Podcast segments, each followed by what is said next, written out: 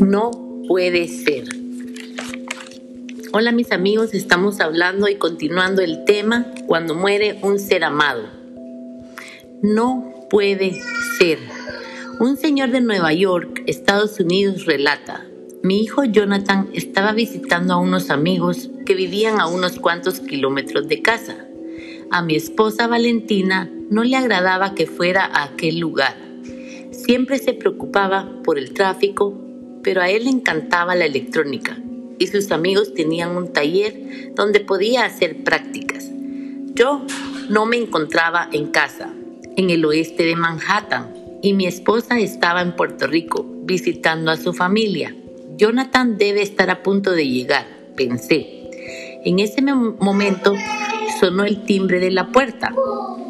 Seguro que es él, me dije, pero no, era la policía y unos paramédicos. ¿Reconoce usted este permiso de conducción? Preguntó el agente de policía. Sí, es el de mi hijo. Qué terrible, ¿verdad? Sí, este es el de mi hijo Jonathan. tenemos malas noticias para usted. Mi amor, ha habido un accidente y su hijo ha muerto. Mi reacción inmediata fue decir, no puede ser. Aquel espantoso suceso abrió una herida en nuestro corazón que todavía no se ha curado. Aunque ya han pasado varios años, un padre de familia de Barcelona, España, escribe. Y eso lo vamos a hablar en el siguiente segmento.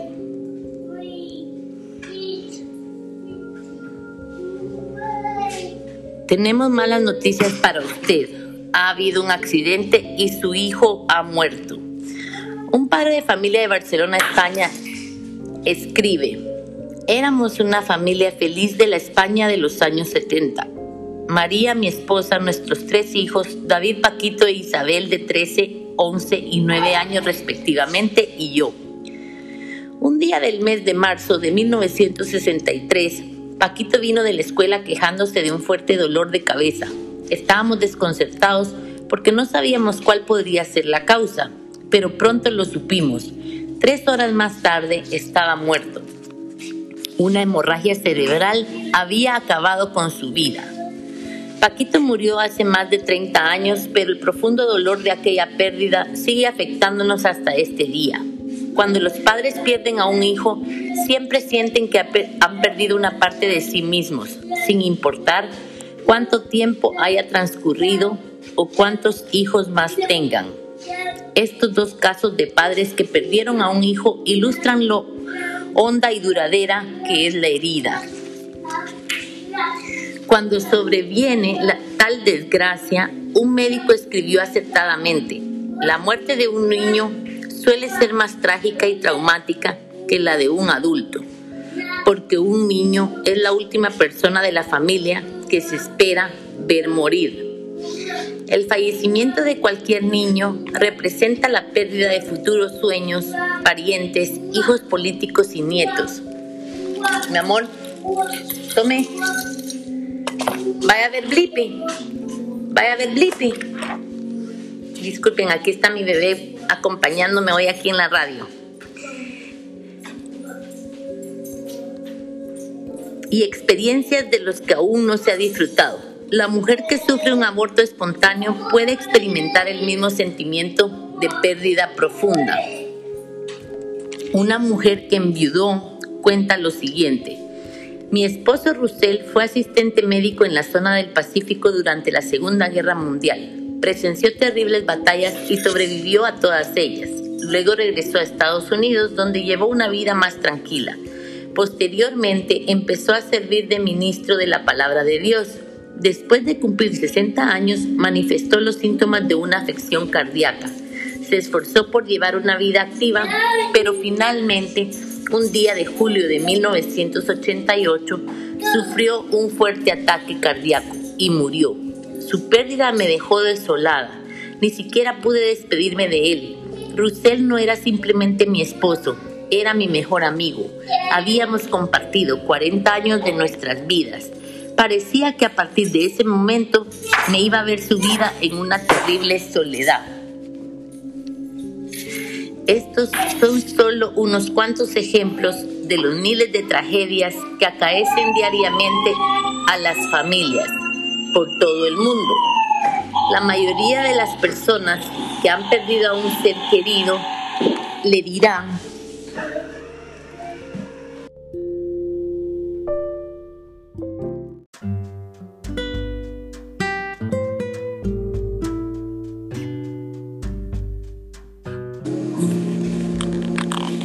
La mayoría de las personas que han perdido un ser querido le dirán que cuando muere un hijo, el cónyuge, el padre, la madre o un amigo, se siente que la muerte es verdaderamente el último enemigo.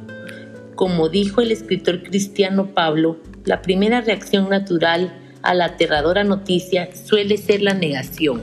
No puede ser, no lo puedo creer. A esta reacción con frecuencia le siguen otras como veremos más adelante en Primera de Corintios 15, 25, 26. No obstante, antes de analizar los sentimientos de aflicción, contestemos algunas preguntas importantes. ¿Significa la muerte el fin de las personas? ¿Hay alguna posibilidad de volver a ver a nuestros seres queridos? Sí, existe una esperanza real. El escritor bíblico Pablo hizo concebir esperanzas de que se eliminará a este último enemigo, la muerte, cuando escribió, la muerte ha de ser reducida a nada. El último enemigo en ser destruido será la muerte. Primera de Corintios 15, 26. ¿Por qué estaba Pablo tan seguro de que así sería? Porque a él le había instruido alguien que había sido levantado de entre los muertos, a saber Jesucristo Hechos 9, 3 al 19. Por eso también escribió, dado que la muerte es mediante un hombre, Adán, la resurrección de los muertos también es mediante un hombre, Jesucristo. Porque así como en Adán todos están muriendo, así también en el Cristo todos serán vivificados. Primera de Corintios 15, 21, 22. Jesús se conmovió mucho cuando se encontró con una viuda de Naín y vio a su hijo muerto. El relato bíblico nos dice, al acercarse Jesús a la puerta de la ciudad Naín, pues mira, sacaban a un muerto, el hijo unigénito de su madre. Además, ella era viuda. También estaba con ella una muchedumbre bastante numerosa de la ciudad. Y cuando el Señor alcanzó a verla, se enterneció por ella y le dijo, deja de llorar. Enseguida se acercó y tocó el féretro, y los que lo llevaban se detuvieron. Y él dijo, joven, yo te digo, levántate. Y el muerto se incorporó y comenzó a hablar. Y él le dio a su madre. Entonces el temor se apoderó de todos y se pusieron a glorificar a Dios, diciendo, un gran profeta ha sido levantado de entre los muertos y Dios ha dirigido su atención a su pueblo. Note que, note que Jesús se compadeció tanto de la viuda que resucitó a su hijo. Piensen en lo que ese suceso, suceso presagia. Lucas 7, 12 al 16. Aquella resurrección de la que hubo testigos presenciales fue memorable, sirvió de garantía de la resurrección que Jesús había predicho antes, un regreso a la vida en la tierra bajo un nuevo cielo. En aquella ocasión Jesús había dicho, no se maravillen de esto, porque viene la hora en que todos los que están en las tumbas conmemorativas oirán su voz y saldrán. Revelación Apocalipsis 21.3 Juan 5, 28, 29 y segunda de Pedro 3, 13. Pedro y algunos de los doce hombres que acompañaban a Jesús en sus viajes también presenciaron varias resurrecciones, incluso escucharon al resucitado Jesús hablar a orillas del mar de Galilea. El relato nos informa, Jesús les dijo, vengan, desayúnense. Ninguno de los discípulos tuvo el ánimo de inquirir de él Tú, ¿quién eres? Porque sabían que era el Señor. Jesús se acercó y tomó el pan y se lo dio y asimismo el pescado. Esta fue ya la tercera vez que Jesús se apareció a los discípulos, después de haber sido levantado de entre los muertos. Juan 21, 12 al 14. En consecuencia, Pedro pudo escribir con total convicción, bendito sea el Dios y Padre de nuestro Señor Jesucristo, porque según su gran misericordia nos dio un nuevo nacimiento a una esperanza viva mediante la resurrección de Jesucristo de entre los muertos. Primera de Pedro 1.3. El apóstol Pablo expresó su esperanza segura con las siguientes palabras. Creo que todas las expuestas en la ley y escritas en los profetas, y tengo esperanza en cuanto a Dios, esperanza que estos mismos también abrigan de que va a haber resurrección así de justos como de injustos. Hechos 24, 14 al 15. Así pues, millones de personas pueden tener la firme esperanza de volver a ver con vida a nuestros seres amados en la tierra, pero en circunstancias muy diferentes. ¿Qué circunstancias serán esas? En la última sección del folleto titulada Una esperanza segura para los muertos, trataremos más a fondo la esperanza que da la Biblia para los seres queridos que hemos perdido. Pero primero respondamos a las preguntas que usted posiblemente tenga. Si está afligido por la muerte de un ser querido, ¿es normal sentir tanto dolor? ¿Cómo podemos sobrellevarlo? ¿Cómo pueden ayudarme los demás? ¿Qué puedo hacer para ayudar a los que están desolados? Y sobre todo, ¿qué esperanza segura para los muertos nos brinda la Biblia? ¿Volveré a ver alguna vez a nuestros seres amados? Y si así es, ¿dónde? Así que vamos a, dejar este capítulo 1 allí y luego vamos a estar hablando. ¿Es normal sentirnos así? Así que gracias a toda mi audiencia, les saluda Paula Moreno con mucho amor para ustedes, hablando del tema cuando muere un ser amado. Gracias por acompañarme y por compartir y le agradecemos a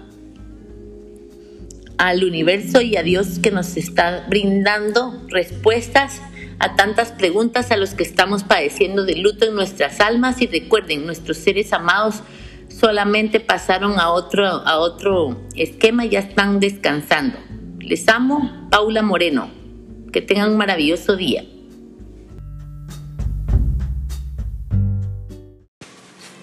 Cuando muere un ser amado, preguntas para meditar. ¿Qué reacción natural se produce cuando muere un ser querido? ¿Qué hizo Jesús por una viuda de Naín? ¿Qué promesa dio Jesús respecto a los muertos? ¿Por qué estaban seguros Pedro y Pablo de que habría una resurrección? ¿Qué preguntas merecen respuesta? ¿Es normal sentirse así? Un hombre que estaba de duelo escribió, como me crié en Inglaterra, me enseñaron, me enseñaron a no exteriorizar mis sentimientos. Aún me parece oír a mi padre, a un exmilitar diciéndome, con los dientes apretados, no llores. Cuando algo me producía dolor, no recuerdo si alguna vez mi madre nos besó o abrazó a mis tres hermanos.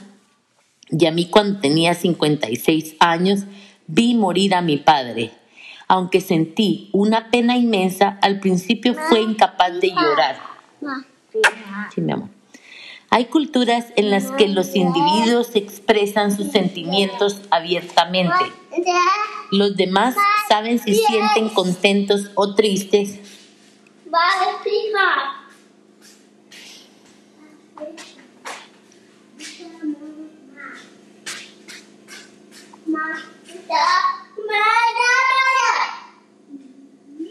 Pero en otras partes del mundo, especialmente en el norte de Europa y Gran Bretaña, se ha educado a la gente, sobre todo a los hombres, para que oculten sus sentimientos, para que repriman sus emociones y no se inmuten ante nada. No obstante, ¿tiene algo de malo expresar el dolor cuando se sufre la pérdida de un ser querido?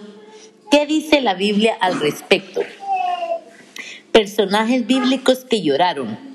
La Biblia fue escrita por hebreos del Mediterráneo Oriental, quienes eran un pueblo expresivo. En sus páginas se encuentran muchos casos de personas que manifestaron bíblicamente y públicamente su aflicción.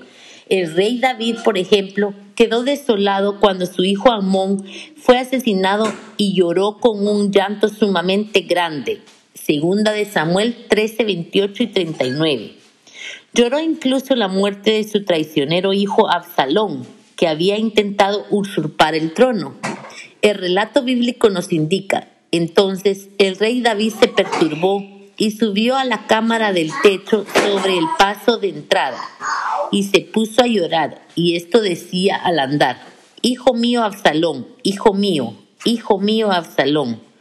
Oh, que yo pudiera haber muerto, yo mismo en lugar de ti, Absalón, hijo mío, hijo mío. Y eso se encuentra en 2 de Samuel 18:33. David manifestó su dolor como cualquier otro padre. ¿Cuántas veces han deseado los padres haber muerto ellos en lugar de sus hijos? Parece tan normal que un hijo fallezca antes que sus padres. ¿Cómo reaccionó Jesús ante la muerte de su amigo Lázaro, al acercarse a su tumba, lloró Juan 11, 30, 38. María Magdalena también lloró cuando se aproximaba al sepulcro de Jesús. Juan 20, 11. Es cierto que el cristiano que entiende la esperanza bíblica de la resurrección no llora inconsolablemente, como lo hacen algunos que no poseen un fundamento bíblico claro para sus creencias con respecto a la condición de los muertos.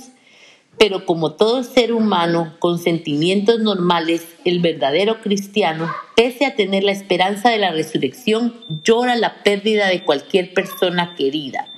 Primera de Tesalonicenses 4, 13, 14. Y luego vamos a estar hablando llorar o no llorar. Llorar o no llorar. ¿Es normal sentir dolor y llorar cuando muere un ser amado? ¿Cómo reacciona la gente hoy en día?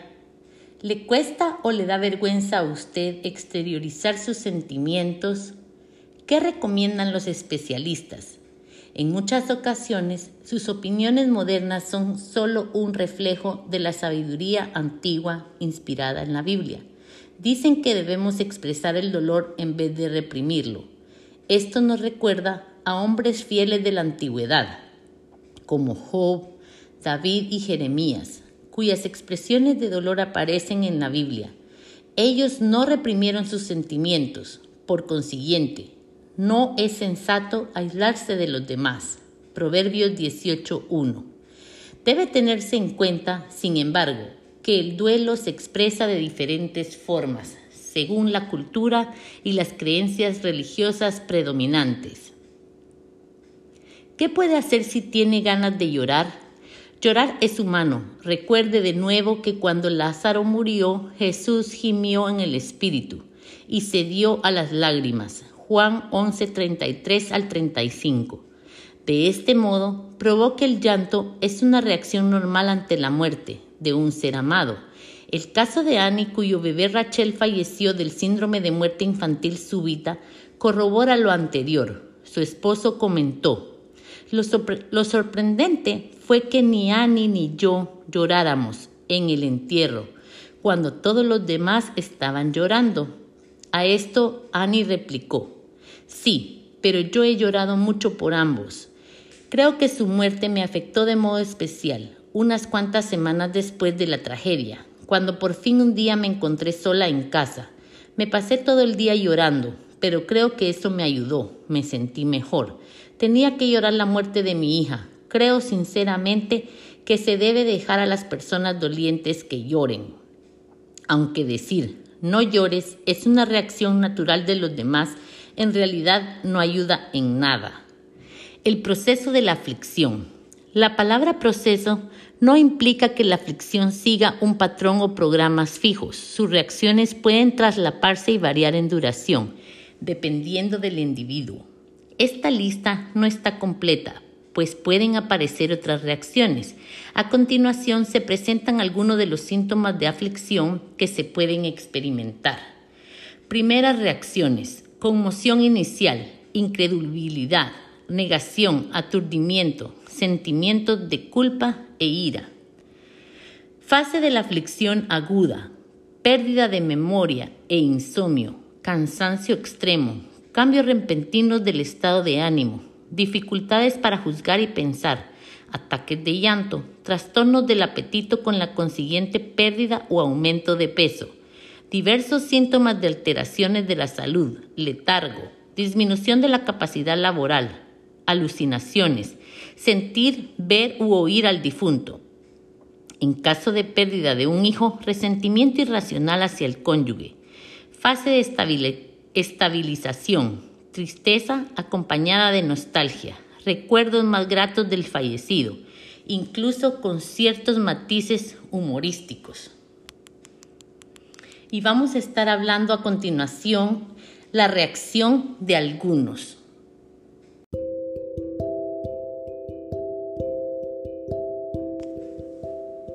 La reacción de algunos. ¿Cómo han reaccionado algunas personas al sufrir la pérdida de un ser amado? Pongamos por caso a Juanita, quien sabe lo que significa perder a un bebé. Juanita estaba embarazada cuando tuvo que ser hospitalizada debido a un accidente automovilístico. Anteriormente había tenido cinco abortos, así que es comprensible que estuviera preocupada. A las dos semanas se puso de parto prematuramente. Poco después nació la pequeña Vanessa, con un peso de apenas 900 gramos. Estaba tan emocionada, recuerda Juanita. Por fin era madre, pero su felicidad fue efímera. Vanessa murió a los cuatro días de su nacimiento. Sentí un gran vacío, dice Juanita. Había dejado de ser madre, me sentía incompleta. Fue doloroso volver a casa y ver la habitación que habíamos preparado para Vanessa y las camisetas que yo le había comprado. Por los siguientes dos meses no hacía más que revivir el día de su nacimiento. No quería ver a nadie. Fue una reacción extrema, aunque resulte difícil de entender. Los que han pasado por la misma situación que Juanita explican que sufrieron tanto por la muerte de su bebé como lo hubieran hecho por la de alguien que hubiera vivido más tiempo. Según ellos, mucho antes de que nazca un niño, los padres ya lo aman. Entre el bebé y la madre se crea un vínculo especial. Cuando el bebé muere, la madre siente que se pierde a una persona real. Y eso es precisamente lo que los demás debemos entender. Aunque ya tenía otros niños, Mona esperaba con gran ilusión el nacimiento de su próxima hija. Incluso antes de nacer jugaba con ella, le hablaba y soñaba con ella. Los lazos entre ella y su futuro bebé eran cada vez más fuertes. Mona continuó diciendo, Rachel, Annie me daba pataditas que hacían que se cayera el libro que yo tenía apoyado sobre el vientre. Me mantenía despierta por la noche. Todavía recuerdo sus primeras pataditas. Eran como toquecitos suaves y cariñosos. Cada vez que se movía me llenaba de ternura. La conocía tan bien que sabía cuando sentía el dolor y cuando estaba enferma. Mona prosiguió su relato. El doctor no me creyó hasta que fue demasiado tarde. Me decía que dejara de preocuparme. Creí que percibí el momento en que murió. De repente dio una vuelta brusca. Al día siguiente estaba muerta. La experiencia de Mona no es un caso aislado. Según el libro Surviving Pregnancy Loss, Cómo superar el, aborto espontáneo de las escritoras Friedman y Grastein, tan solo en Estados Unidos alrededor de un millón de mujeres al año tienen un embarazo malogrado. La cifra mundial lógicamente es mucho mayor. Por lo general la gente no se da cuenta de que tener un aborto espontáneo o dar a luz a un bebé muerto es una tragedia que una mujer probablemente no olvidará por el resto de su vida. Por ejemplo, Verónica, que ahora es una mujer entrada en años, recuerda los abortos que tuvo y especialmente el bebé que le nació muerto, aunque se desarrolló hasta el noveno mes y llegó a pesar 6 kilos, lo llevó muerto dentro de sí durante las dos últimas semanas. Ella dijo, dar a luz un niño muerto es un verdadero trauma para una madre. Las reacciones de estas madres frustradas no siempre son comprendidas ni siquiera por otras mujeres. Una mujer que tuvo un aborto espontáneo escribió, He aprendido de la forma más dolorosa posible que antes de que esto me ocurriera a mí, no tenía la menor idea de lo que tuvieron que sufrir, mis amigas. Las traté con tanta insensibilidad e ignorancia como creo que ahora otros me tratan a mí. Otro problema que se le puede presentar a la madre doliente es pensar que su esposo no siente la pérdida como ella. Una esposa lo expresó así. En aquellos momentos mi esposo me decepcionó por completo. Para él era como si yo nunca hubiera estado embarazada. No podía experimentar el dolor que yo sentía.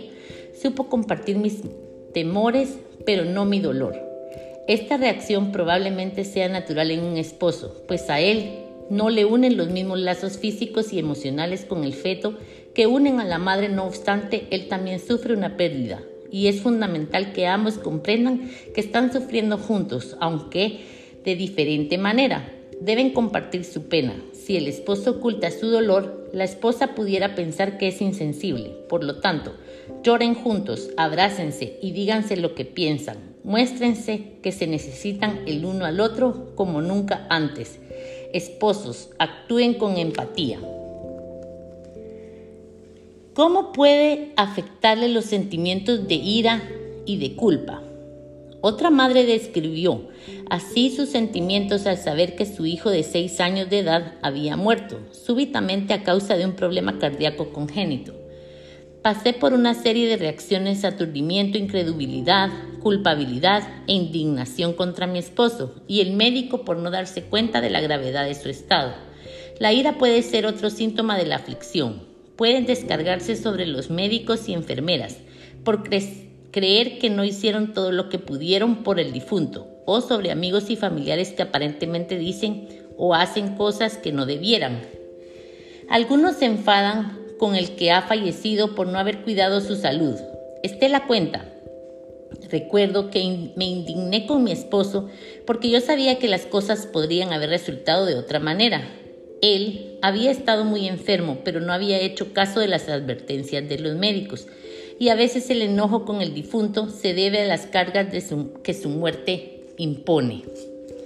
La pérdida de un hijo es un trauma terrible. Las muestras sinceras de condolencias y empatías pueden ayudar a los padres. Hay quienes se sienten culpables por su indignación, es decir, que se condenan a sí mismos por estar enojados. Otros se culpan de la muerte de su ser amado, no hubiera muerto. Se dicen a sí mismos convencidos, si yo le hubiera presionado para que fuera antes al médico, o para que consultara a otro médico, o para que se cuidara mejor. En el caso de otras personas, el sentimiento de culpabilidad es un aún más extremo, sobre todo si el ser amado murió de manera repentina e inesperada. Empiezan a recordar las ocasiones en que se enfadaron con el fallecido o discutieron con él, o tal vez piensen que no se portaron todo lo bien que debían con él. El largo proceso de la aflicción de muchas madres confirma la opinión de muchos entendidos según la cual la pérdida de un hijo deja un vacío imposible de llenar en los padres, particularmente en la madre. En el siguiente segmento vamos a hablar la pérdida del cónyuge.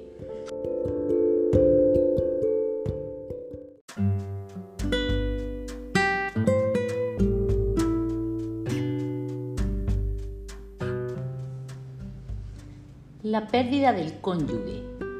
La pérdida del cónyuge constituye otro tipo de trauma, especialmente si ambos llevaban una vida muy activa juntos. Puede significar el fin de todo un estilo de vida en común, de viajes y de su trabajo, entretenimiento e independencia. Eunice explica lo que sucedió cuando su esposo falleció repentinamente de un ataque cardíaco. Durante la primera semana pasé por una fase de insensibilidad era como si hubiera dejado de funcionar. Perdí incluso el olfato y el gusto. Mi sentido de la lógica, en cambio, siguió funcionando, puesto que había permanecido junto a mi esposo mientras trataban de estabilizarlo mediante su resucitación cardiopulmonar y meditación. No sufrí, no sufrí los síntomas habituales de rechazo de la realidad. No obstante, me sentía sumamente frustrada, como si estuviera viendo un automóvil caerse por un precipicio sin poder hacer nada para evitarlo. Lloró, naturalmente, sobre todo cuando leí los cientos de tarjetas de condolencia que había recibido, lloré con cada una de ellas. Eso me ayudó a afrontar el resto del día, pero nada me ayudaba cuando me preguntaban una y otra vez cómo se sentía. Obviamente, me sentía desdichada. ¿Qué ayudó a Eunice a soportar su pena? De manera inconsciente tomé la decisión de seguir adelante con mi vida, dice, pero todavía me duele recordar que mi esposo, que tanto amaba, la vida no está aquí para disfrutarla. No deje que otros le manden. Los autores del libro Living Taking When a How to Say Goodbye, la despedida, cuándo y cómo despedirse, aconsejan. No deje que otros le manden cómo debe actuar o sentirse. El proceso de la aflicción difiere de persona a persona. A los demás les puede parecer, y quizás se lo digan, que está demasiado apenada o que no lo está suficientemente. Perdónelos y olvídese de ello. Si intenta encajar a la fuerza en un molde creado por otras personas o por la sociedad en general, retardará su recuperación emocional. Evidentemente, no todo el mundo sobrelleva su pesar a la misma forma. No estamos sugiriendo que un modo particular sea necesariamente mejor que otro para toda persona. Sin embargo, la situación sería alarmante si se produjera un estancamiento, si la persona apesadumbrada fuera incapaz de resignarse a la realidad. En tal caso, necesitaría la ayuda de, de amigos compasivos. La Biblia dice, un compañero verdadero ama en todo tiempo y es un hermano nacido para cuando hay angustia.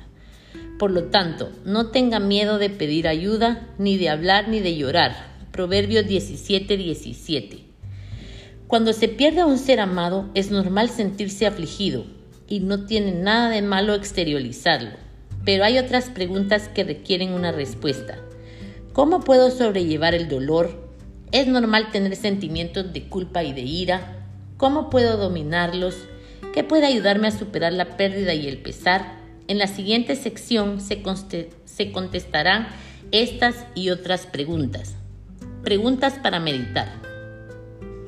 ¿Cómo influye la cultura de algunas personas en la manera de mostrar su pesar? ¿Qué ejemplos tenemos en la Biblia de gente que expresó abiertamente su aflicción? ¿Cómo ha reaccionado algunos al perder a un ser querido? ¿Cómo ha reaccionado usted en circunstancias similares? ¿Por qué es la pérdida del cónyuge, una experiencia singular? ¿Cómo funciona el proceso de la aflicción? ¿Es malo sentirse apenado? ¿Qué síntomas presenta el proceso de la aflicción? ¿Qué circunstancias especiales afectan a los padres cuando un hijo suyo fallece del síndrome de muerte súbita? ¿Cómo afecta a muchas madres un aborto espontáneo o el nacimiento de un niño muerto? En el próximo segmento estaremos hablando cómo podemos sobrellevar el dolor.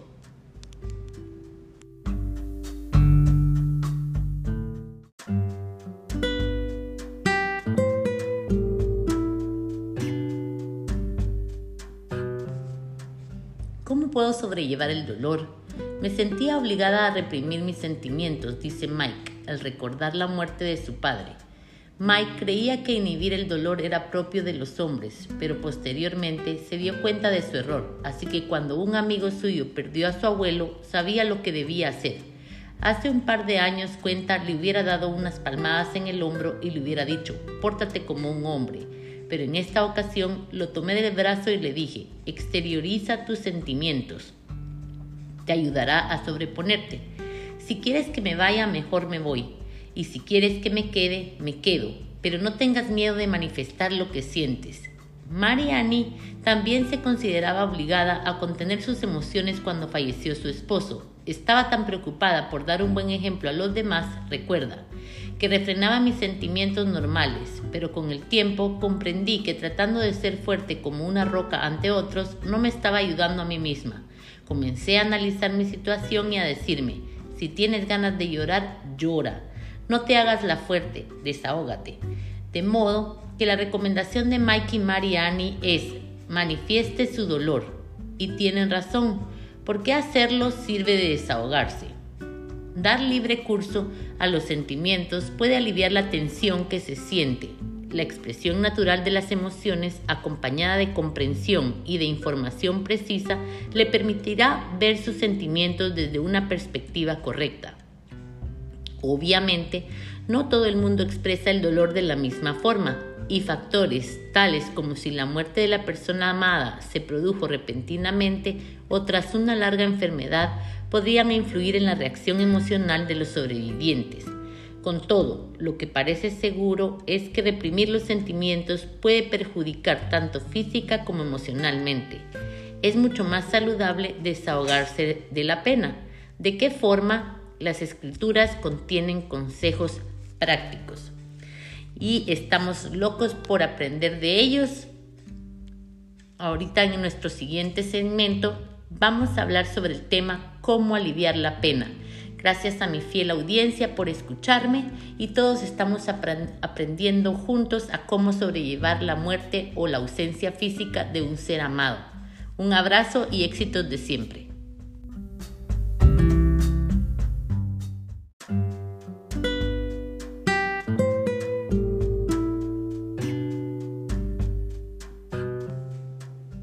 La Biblia contiene varios ejemplos de cómo el poner por escrito los sentimientos puede ayudar a expresar el dolor. Hoy estaremos hablando del tema cómo aliviar la pena. Estoy tan segura que ustedes están ansiosos de saber las respuestas tanto como yo de nuestras curiosidades. ¿Cómo aliviar la pena? Una forma de desahogarse es hablando después de perder a sus diez hijos y sufrir otras cuantas desgracias personales. El antiguo patriarca Job dijo, mi alma ciertamente siente asco para con mi vida. Ciertamente daré salida a mi preocupación acerca de mí mismo.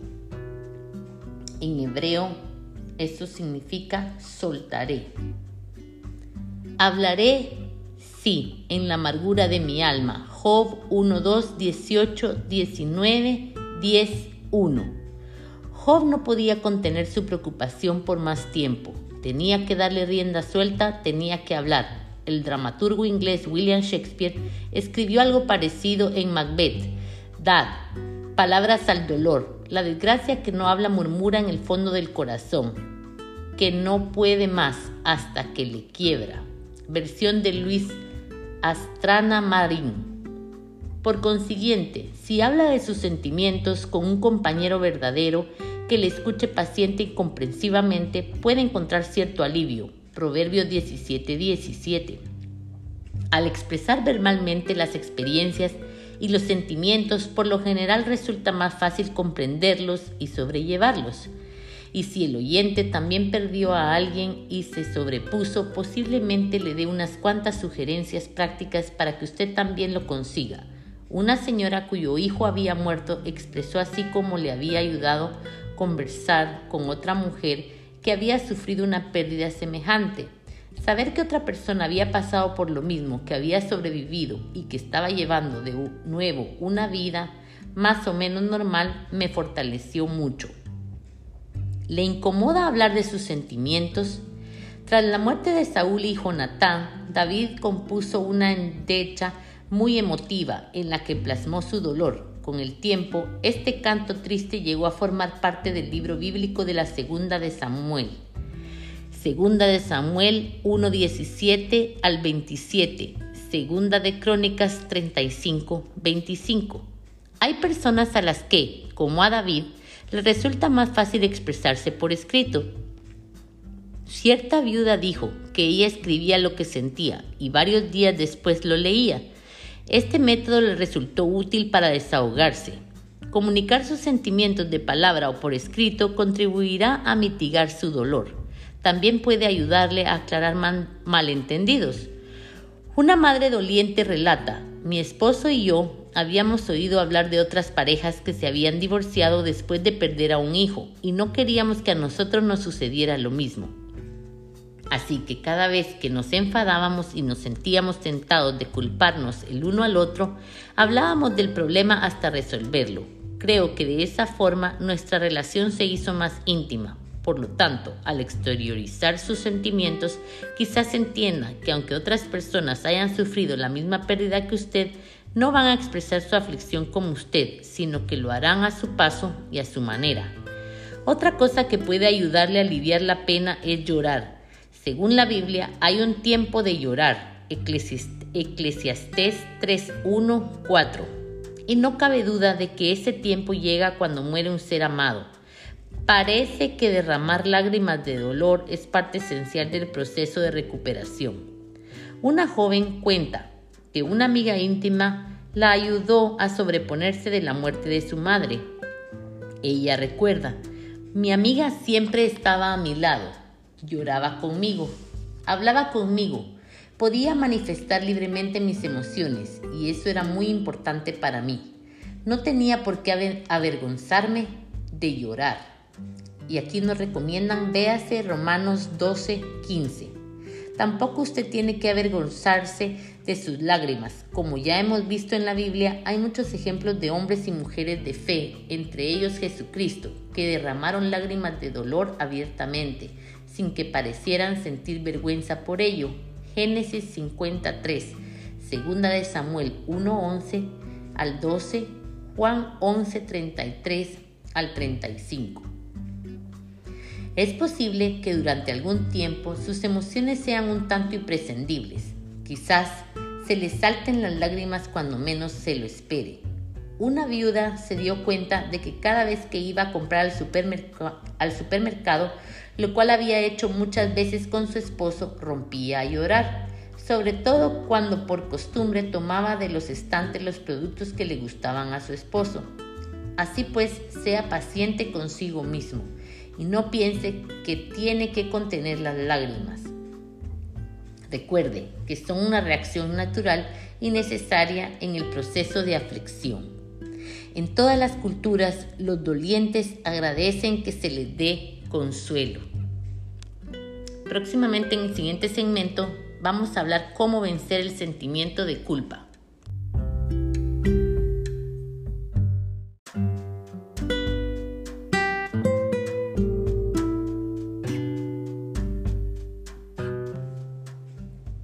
¿Cómo vencer el sentimiento de culpa? Como se indicó anteriormente, algunos experimentan sentimientos de culpa tras la pérdida de alguien querido. Tal reacción explicaría en parte el profundo dolor del fiel Jacob cuando le hicieron creer que una feroz bestia salvaje había matado a su hijo José. El propio Jacob le había mandado ir a ver a sus hermanos que estaban bien, de modo que posiblemente le atormentaban ideas como ¿Por qué envié a José solo? ¿Por qué lo mandé a una zona infestada de bestias salvajes? Génesis 37, 33 al 35. Tal vez usted crea que algún descuido suyo contribuyó a la muerte de la persona a quien amaba. Si ese es el caso, le puede servir de ayuda a pensar que los sentimientos de culpa, sea real o imaginaria, son una reacción normal de la aflicción y tampoco estos sentimientos deben reprimirse necesariamente. Si habla de la culpa que siente, es probable que encuentre un gran alivio. No obstante, debe comprender que, por mucho que amemos a la persona, no podemos controlar su vida ni evitar que el tiempo y el suceso imprevisto le acaezcan. Eclesiastés 9:11. Por otra parte, Seguro que sus intenciones no fueron malas. Por ejemplo, si no concertó una cita con el médico antes, ¿fue porque quería que su ser querido enfermara y muriera? Claro que no. Por lo tanto, ¿es usted verdaderamente culpable de su muerte? No. Así expresa una madre cómo superó su sentimiento de culpa después de la muerte de su hija en un accidente automovilístico. Me sentí culpable de haberla mandado por algo, pero me di cuenta de que era absurdo que me sintiera así. No tuvo nada de malo que la enviara con su padre a hacer un mandado. No fue más que un lamentablemente accidente. Pero quisiera haber dicho y hecho tantas cosas. Quizás piense, es posible, sin embargo, ¿quién puede decir que haya sido un padre, una madre o un hijo perfecto? La Biblia nos recuerda, todos tropezamos muchas veces. Si alguno no tropieza en palabra, este es varón perfecto. Santiago 3.2, Romanos 5.12. Y recuerde que nadie es perfecto, solamente Jesucristo. Acepte pues el hecho de que no es perfecto. Pensar continuamente en todo lo que hubiera querido hacer no cambiará las cosas y puede retardar su recuperación.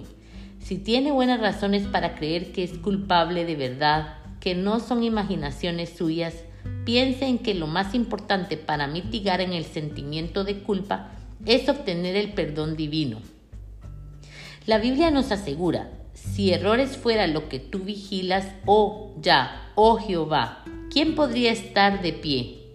Porque hay el verdadero perdón contigo, a fin de que se tema. Salmo 130, 3 al 4. Usted no puede cambiar el pasado, pero sí puede suplicar a Dios que le perdone sus errores anteriores. ¿Qué más puede hacer? Pues bien, en vista de que Dios promete perdonar los errores del pasado, ¿no cree que usted también debería perdonarse a sí mismo? Proverbios 28, 13 y Primera de Juan 1, 9.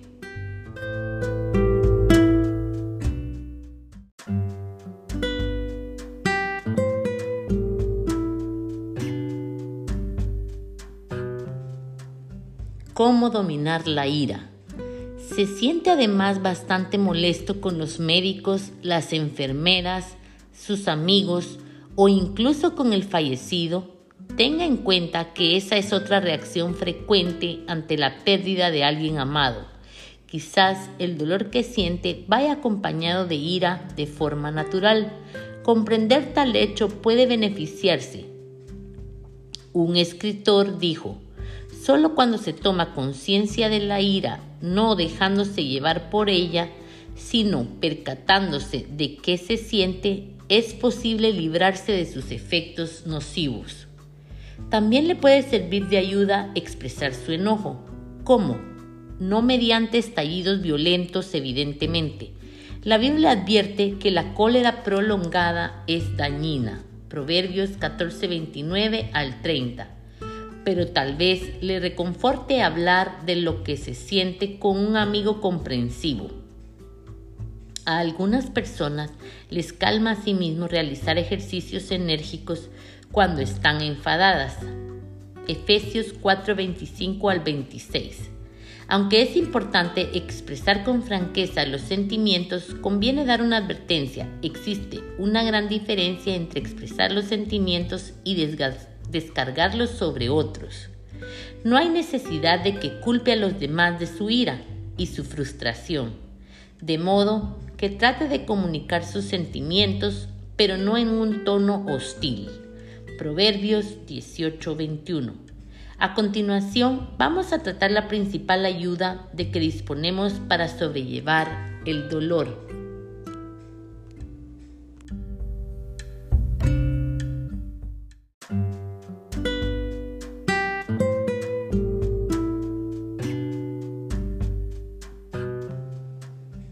de parte de Dios.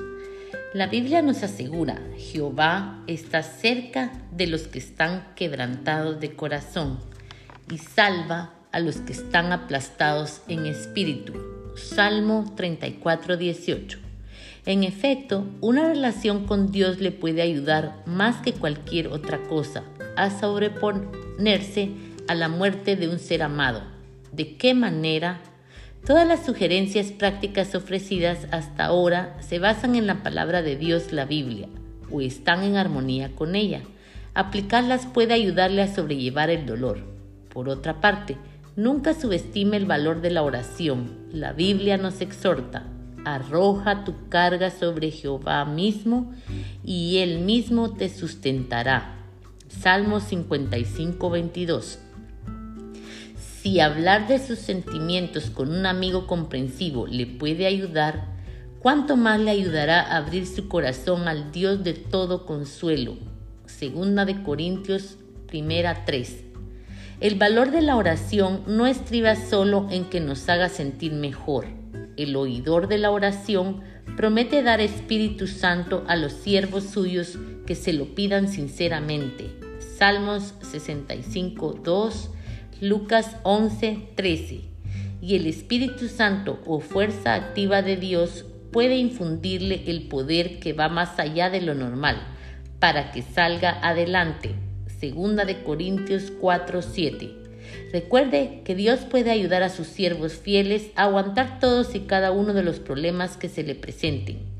Una señora que perdió a su hija recuerda cómo el poder de la oración les ayudó a ella y a su esposo a sobrellevar la pérdida. Sí, estábamos en casa de noche y el dolor se volvía insoportable. Orábamos juntos en voz alta, explica. Cuando teníamos que hacer algo sin ella por primera vez, como ir a la reunión de la congregación o a la asamblea, pedíamos fuerzas. Sí, al levantarnos por la mañana, nos parecía que nos podríamos hacer frente a la realidad que no podríamos hacer frente a la realidad. Rogábamos a Jehová que nos ayudara. No sé por qué, pero me traumatizaba entrar sola en la casa, así que cada vez que lo hacía, le suplicaba a Jehová que me ayudara a mantenerme calmada. Esta fiel mujer cree firmemente y con razón que aquellas oraciones fueron decisivas. Usted también puede comprobar en contestación a sus oraciones constantes, la paz de Dios que sobrepasa todo pensamiento guardará su corazón y sus facultades mentales. Filipenses 4, 6, 7 y Romanos 12, 12. La ayuda que Dios da es determinante. El apóstol cristiano Pablo afirmó que Dios nos consuela en toda nuestra tribulación para que nosotros podamos consolar a los que se hallan en cualquier clase de tribulación. Es cierto que la ayuda divina no elimina por completo el dolor, pero lo hace más llevadero. Eso no significa que no va a llorar más o que va a olvidarse de las personas amadas. No. Obstante, puede recuperarse y cuando así suceda, su experiencia quizás le sirva para ser más comprensivo y compasivo, al ayudar a otros a enfrentarse a una pérdida parecida. Segunda de Corintios 1:4. Preguntas para meditar. ¿Por qué es importante que manifieste su dolor? ¿Por qué puede aliviar su pena? ¿Cómo la puede aliviar? ¿Cómo pueden ayudarle a las escrituras a vencer los sentimientos de culpa y de ira? ¿De qué manera puede ayudarle una relación con Dios a sobreponerse de la muerte de un ser amado? ¿Qué sugerencias prácticas se ofrecen para sobrellevar el dolor? Y en nuestro siguiente segmento vamos a saber cómo ayudar al doliente.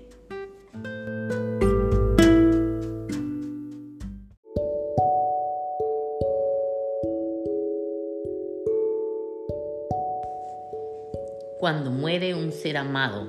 Consejos prácticos.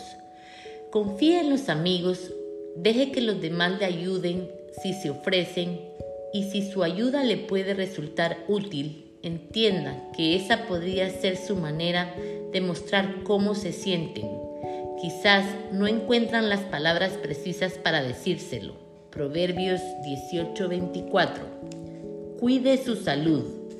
La aflicción puede causarle un gran desgaste, sobre todo al principio. Su cuerpo necesita más que nunca descanso suficiente, ejercicio sano y una alimentación adecuada.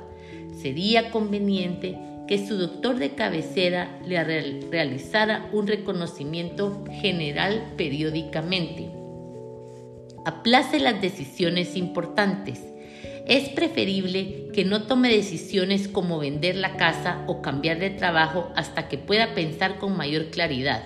Proverbios 21:5. Una viuda contó que varios días después de la muerte de su esposo regaló muchas pertenencias de él y luego se dio cuenta de que se había desprendido de valiosos recuerdos. Sea paciente consigo mismo.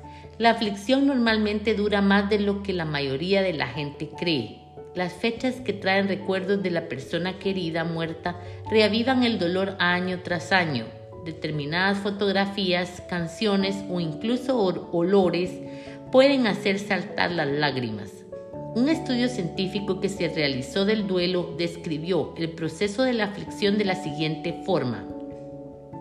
Los dolientes pueden experimentar cambios drásticos y repentinos de su estado emocional y el deseo de evitar cualquier recuerdo del difunto puede alternarse con un esfuerzo deliberado por cultivar tales recuerdos durante un tiempo. Tenga presente las preciadas promesas de Jehová. Filipenses 4, 8, 9. Sea comprensivo con los demás. Trate de ser paciente con los demás. Comprenda que la situación es embarazosa para ellos por no saber qué decir. Quizás digan cosas inoportunas. Colosenses 3, 12, 13. Absténgase de ingerir medicamentos o alcohol para contrarrestar la pena. El alivio que pueda sentir con los medicamentos o el alcohol es solo temporal. Medíquese únicamente bajo la supervisión de un médico. Sin embargo, tenga cuidado porque hay muchos fármacos que crean adicción. También se debe tener en cuenta que estos pueden retardar, el proceso de la aflicción. Cierto patólogo advierte, la tragedia tiene que soportarse, sufrirse y finalmente asimilarse. Pero si esto se retrasa indebidamente, insensibilizando a la persona con drogas, el proceso se puede prolongar o distorsionar. Medite en los magníficos propósitos de Jehová y obtendrá alivio duradero. Salmo 1.2 119, 119.97. Vuelva a su actividad diaria. Al principio, tal vez tenga que hacer un esfuerzo para ir a trabajar, ir de compras o realizar otras tareas, pero posiblemente descubra que le beneficia seguir su programa habitual de actividades. Manténgase ocupado efectuando obras cristianas. Compárese con Primera de Corintios 1558. No tema que le desaparezca el dolor intenso. Por extraño que parezca, algunos dolientes temen dejar de sentir un pesar profundo, pues creen que ello indicaría que su amor por el fallecido está disminuyendo. No es así. La desaparición del dolor da paso a recuerdos valiosos que sin duda conservará para siempre. Eclesiastés 3.1.4. No se inquiete excesivamente. Puede que se pregunte, ¿qué va a ser de mí? La Biblia aconseja que no nos preocupemos por el día siguiente. Vivir concentrándome más en el día presente me ayuda mucho, explica cierta viuda. Jesús dijo a sus discípulos, nunca se inquieten acerca del día siguiente, porque el día siguiente tendrá su propio afán. Mateo 6:25 al 34.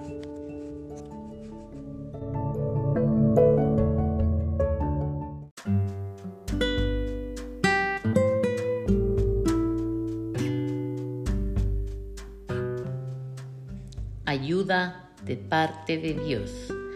La Biblia nos asegura, Jehová está cerca de los que están quebrantados de corazón y salva a los que están aplastados en espíritu.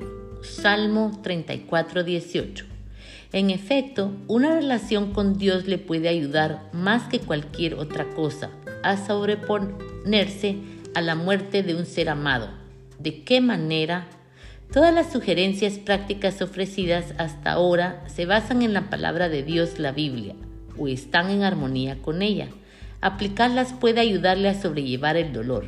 Por otra parte, nunca subestime el valor de la oración. La Biblia nos exhorta, arroja tu carga sobre Jehová mismo y él mismo te sustentará. Salmo 55, 22. Si hablar de sus sentimientos con un amigo comprensivo le puede ayudar, ¿cuánto más le ayudará a abrir su corazón al Dios de todo consuelo? Segunda de Corintios primera 3. El valor de la oración no estriba solo en que nos haga sentir mejor.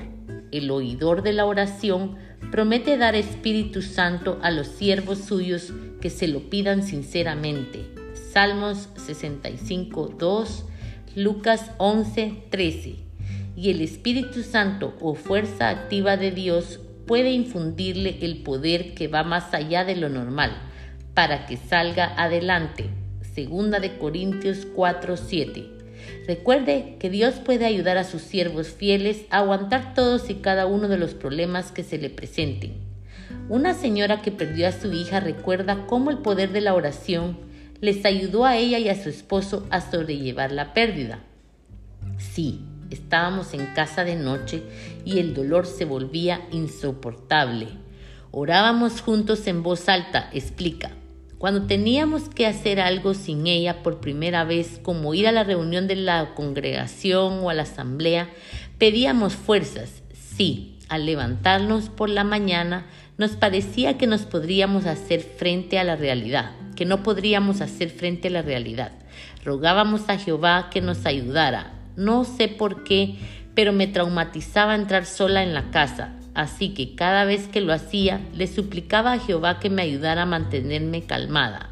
Esta fiel mujer cree firmemente y con razón que aquellas oraciones fueron decisivas. Usted también puede comprobar que en contestación a sus oraciones constantes, la paz de Dios que sobrepasa todo pensamiento guardará su corazón y sus facultades mentales. Filipenses 4, 6, 7 y Romanos 12, 12.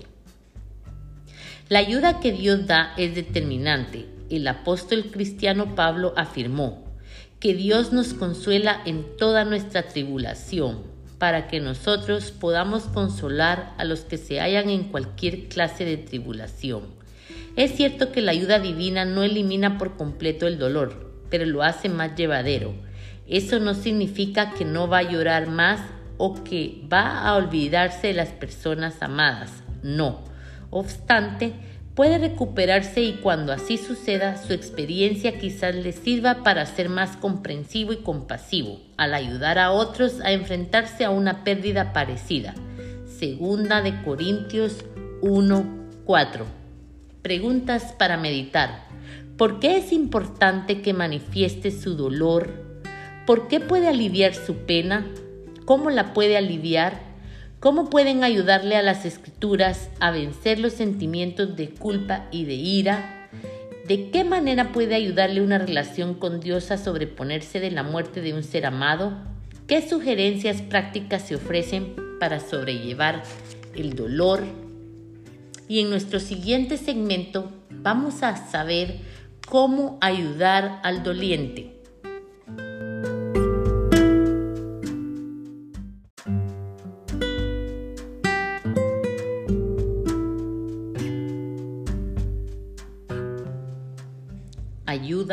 De parte de Dios.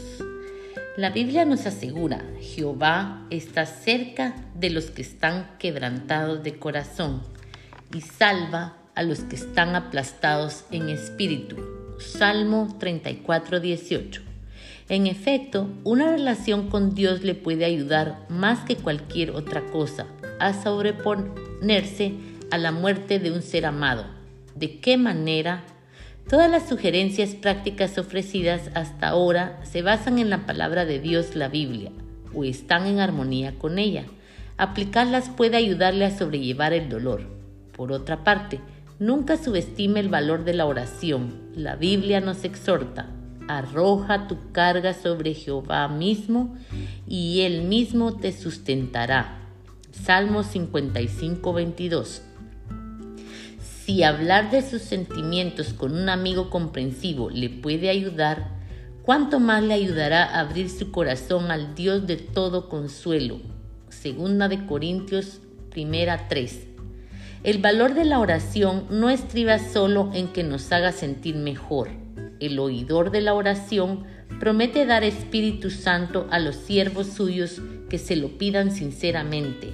Salmos 65, 2 Lucas 11, 13. Y el Espíritu Santo o fuerza activa de Dios puede infundirle el poder que va más allá de lo normal para que salga adelante. Segunda de Corintios 4, 7. Recuerde que Dios puede ayudar a sus siervos fieles a aguantar todos y cada uno de los problemas que se le presenten. Una señora que perdió a su hija recuerda cómo el poder de la oración les ayudó a ella y a su esposo a sobrellevar la pérdida. Sí, estábamos en casa de noche y el dolor se volvía insoportable. Orábamos juntos en voz alta, explica. Cuando teníamos que hacer algo sin ella por primera vez, como ir a la reunión de la congregación o a la asamblea, pedíamos fuerzas. Sí, al levantarnos por la mañana, nos parecía que nos podríamos hacer frente a la realidad, que no podríamos hacer frente a la realidad. Rogábamos a Jehová que nos ayudara. No sé por qué, pero me traumatizaba entrar sola en la casa, así que cada vez que lo hacía, le suplicaba a Jehová que me ayudara a mantenerme calmada. Esta fiel mujer cree firmemente y con razón que aquellas oraciones fueron decisivas. Usted también puede comprobar que en contestación a sus oraciones constantes, la paz de Dios que sobrepasa todo pensamiento guardará su corazón y sus facultades mentales. Filipenses 4, 6, 7 y Romanos 12, 12. La ayuda que Dios da es determinante. El apóstol cristiano Pablo afirmó que Dios nos consuela en toda nuestra tribulación para que nosotros podamos consolar a los que se hallan en cualquier clase de tribulación. Es cierto que la ayuda divina no elimina por completo el dolor, pero lo hace más llevadero. Eso no significa que no va a llorar más o que va a olvidarse de las personas amadas. No. Obstante, puede recuperarse y cuando así suceda, su experiencia quizás le sirva para ser más comprensivo y compasivo, al ayudar a otros a enfrentarse a una pérdida parecida. Segunda de Corintios 1:4. Preguntas para meditar. ¿Por qué es importante que manifieste su dolor? ¿Por qué puede aliviar su pena? ¿Cómo la puede aliviar? ¿Cómo pueden ayudarle a las escrituras a vencer los sentimientos de culpa y de ira? ¿De qué manera puede ayudarle una relación con Dios a sobreponerse de la muerte de un ser amado? ¿Qué sugerencias prácticas se ofrecen para sobrellevar el dolor? Y en nuestro siguiente segmento vamos a saber cómo ayudar al doliente.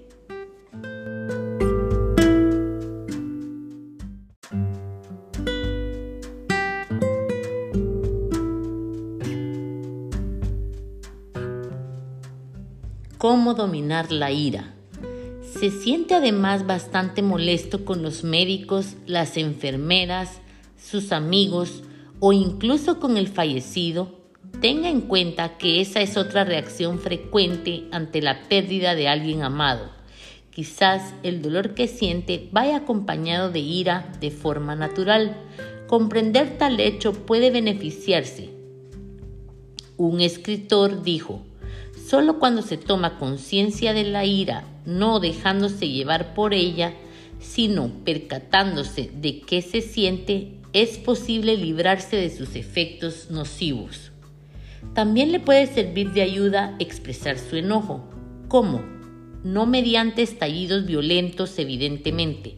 La Biblia advierte que la cólera prolongada es dañina. Proverbios 14:29 al 30 pero tal vez le reconforte hablar de lo que se siente con un amigo comprensivo. A algunas personas les calma a sí mismo realizar ejercicios enérgicos cuando están enfadadas. Efesios 4:25 al 26. Aunque es importante expresar con franqueza los sentimientos, conviene dar una advertencia. Existe una gran diferencia entre expresar los sentimientos y desgastar descargarlos sobre otros.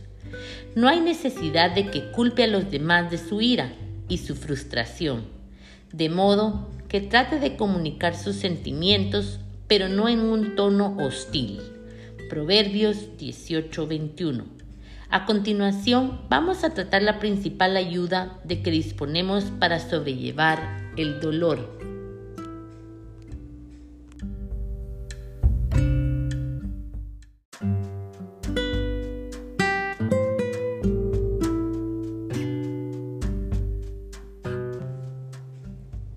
¿Cómo vencer el sentimiento de culpa? Como se indicó anteriormente, algunos experimentan sentimientos de culpa tras la pérdida de alguien querido. Tal reacción explicaría en parte el profundo dolor del fiel Jacob cuando le hicieron creer que una feroz bestia salvaje había matado a su hijo José.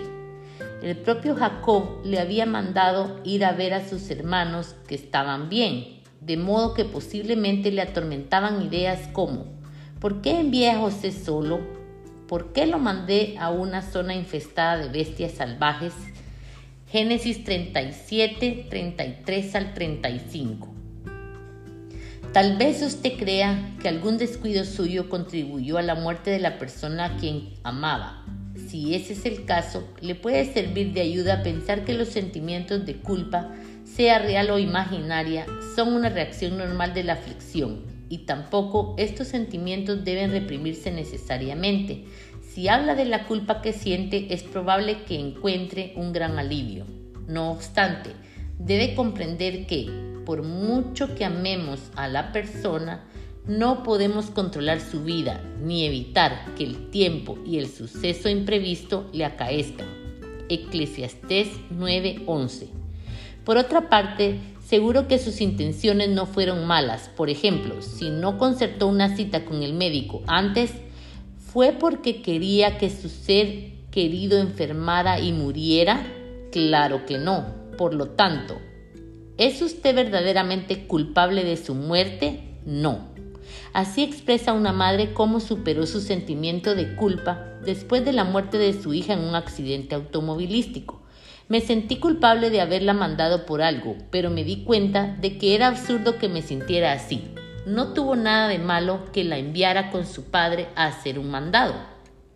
No fue más que un lamentablemente accidente. Pero quisiera haber dicho y hecho tantas cosas. Quizás piense, es posible, sin embargo, ¿quién puede decir que haya sido un padre, una madre o un hijo perfecto? La Biblia nos recuerda, todos tropezamos muchas veces. Si alguno no tropieza en palabra, este es varón perfecto. Santiago 3.2, Romanos 5.12. Y recuerde que nadie es perfecto, solamente Jesucristo. Acepte pues el hecho de que no es perfecto. Pensar continuamente en todo lo que hubiera querido hacer no cambiará las cosas y puede retardar su recuperación. Si tiene buenas razones para creer que es culpable de verdad, que no son imaginaciones suyas, piense en que lo más importante para mitigar en el sentimiento de culpa es obtener el perdón divino. La Biblia nos asegura, si errores fuera lo que tú vigilas, oh ya, oh Jehová, ¿quién podría estar de pie? Porque hay el verdadero perdón contigo, a fin de que se tema. Salmo 130, 3 al 4. Usted no puede cambiar el pasado, pero sí puede suplicar a Dios que le perdone sus errores anteriores. ¿Qué más puede hacer? Pues bien, en vista de que Dios promete perdonar los errores del pasado, ¿no cree que usted también debería perdonarse a sí mismo? Proverbios 28, 13 y Primera de Juan 1, 9.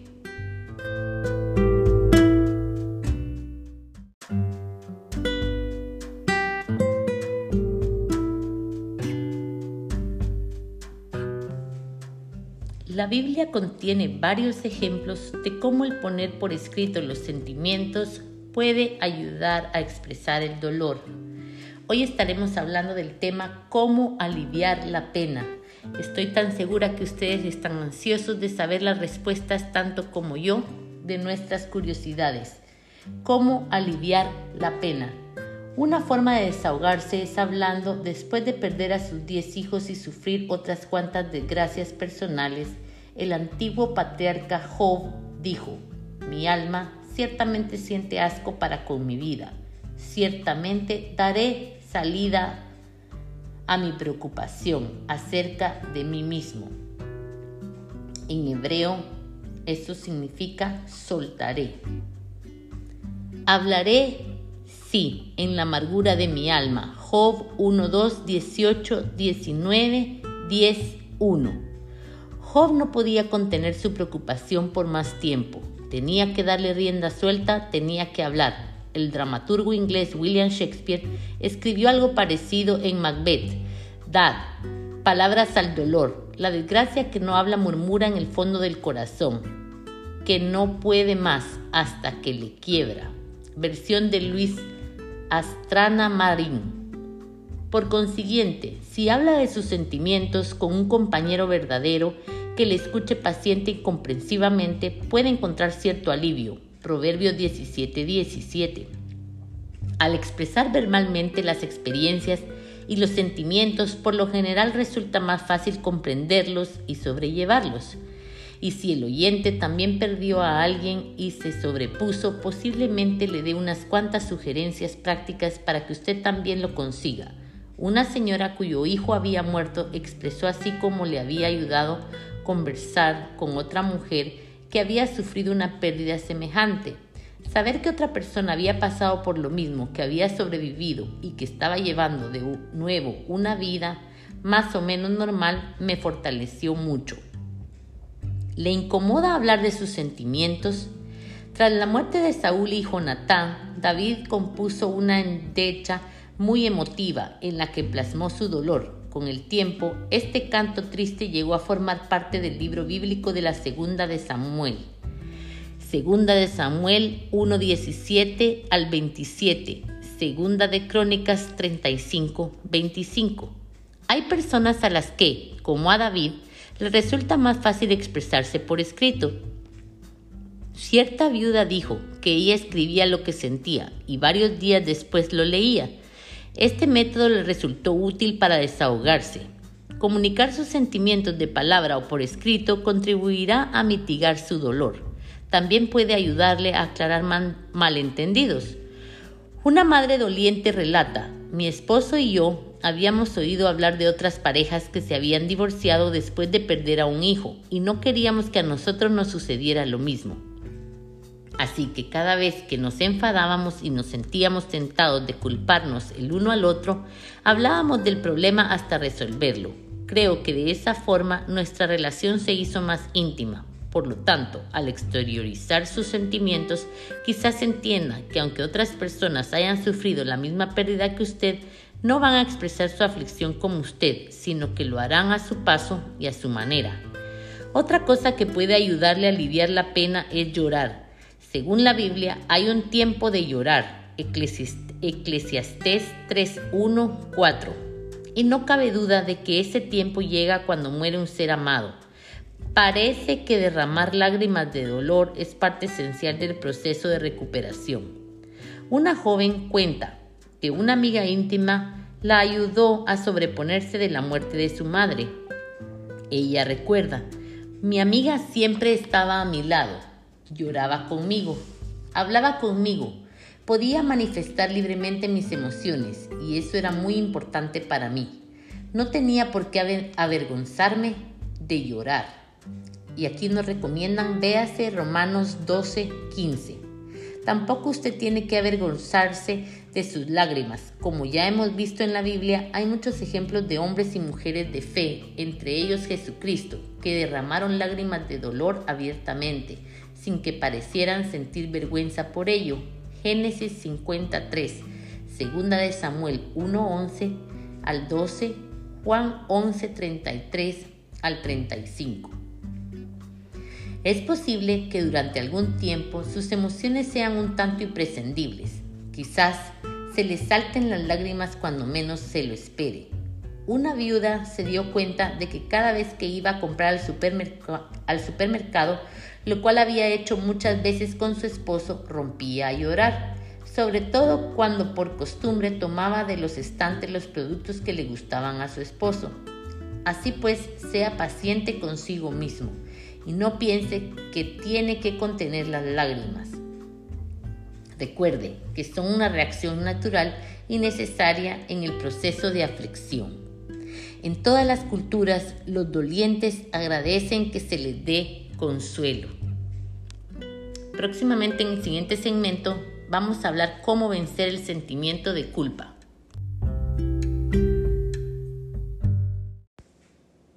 La Biblia contiene varios ejemplos de cómo el poner por escrito los sentimientos puede ayudar a expresar el dolor. Hoy estaremos hablando del tema cómo aliviar la pena. Estoy tan segura que ustedes están ansiosos de saber las respuestas tanto como yo de nuestras curiosidades. ¿Cómo aliviar la pena? Una forma de desahogarse es hablando después de perder a sus diez hijos y sufrir otras cuantas desgracias personales.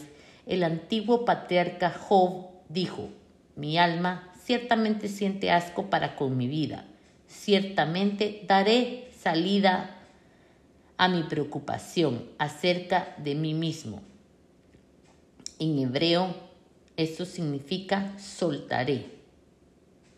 Hablaré, sí, en la amargura de mi alma. Job 1, 2, 18, 19, 10, 1.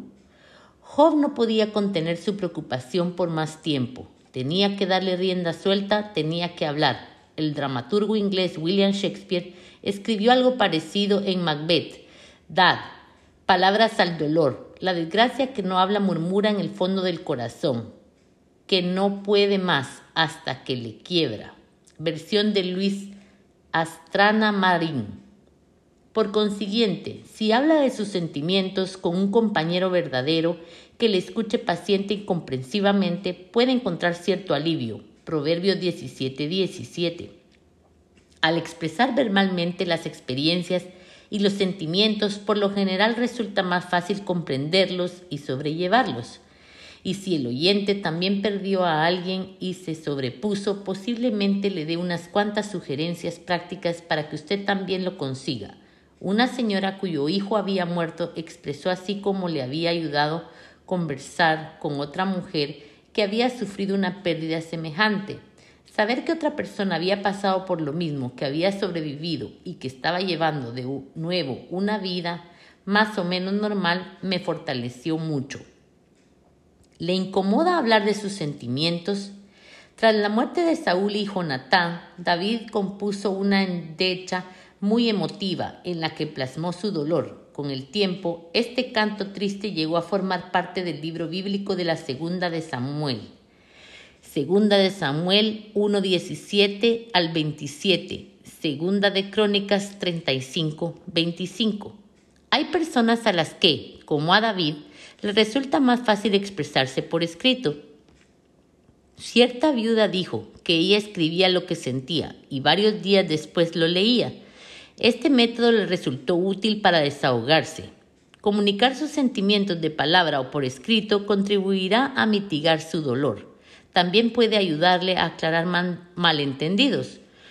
Una madre doliente relata, mi esposo y yo habíamos oído hablar de otras parejas que se habían divorciado después de perder a un hijo y no queríamos que a nosotros nos sucediera lo mismo. Así que cada vez que nos enfadábamos y nos sentíamos tentados de culparnos el uno al otro, hablábamos del problema hasta resolverlo. Creo que de esa forma nuestra relación se hizo más íntima. Por lo tanto, al exteriorizar sus sentimientos, quizás entienda que aunque otras personas hayan sufrido la misma pérdida que usted, no van a expresar su aflicción como usted, sino que lo harán a su paso y a su manera. Otra cosa que puede ayudarle a aliviar la pena es llorar según la Biblia, hay un tiempo de llorar. Eclesiastés 3.1.4. Y no cabe duda de que ese tiempo llega cuando muere un ser amado. Parece que derramar lágrimas de dolor es parte esencial del proceso de recuperación. Una joven cuenta que una amiga íntima la ayudó a sobreponerse de la muerte de su madre. Ella recuerda, mi amiga siempre estaba a mi lado lloraba conmigo, hablaba conmigo, podía manifestar libremente mis emociones y eso era muy importante para mí. No tenía por qué avergonzarme de llorar. Y aquí nos recomiendan, véase Romanos 12, 15. Tampoco usted tiene que avergonzarse de sus lágrimas. Como ya hemos visto en la Biblia, hay muchos ejemplos de hombres y mujeres de fe, entre ellos Jesucristo, que derramaron lágrimas de dolor abiertamente sin que parecieran sentir vergüenza por ello. Génesis 53, segunda de Samuel 1:11 al 12, Juan 11:33 al 35. Es posible que durante algún tiempo sus emociones sean un tanto imprescindibles. Quizás se le salten las lágrimas cuando menos se lo espere. Una viuda se dio cuenta de que cada vez que iba a comprar al, al supermercado, lo cual había hecho muchas veces con su esposo, rompía a llorar, sobre todo cuando por costumbre tomaba de los estantes los productos que le gustaban a su esposo. Así pues, sea paciente consigo mismo y no piense que tiene que contener las lágrimas. Recuerde que son una reacción natural y necesaria en el proceso de aflicción. En todas las culturas, los dolientes agradecen que se les dé consuelo. Próximamente en el siguiente segmento vamos a hablar cómo vencer el sentimiento de culpa.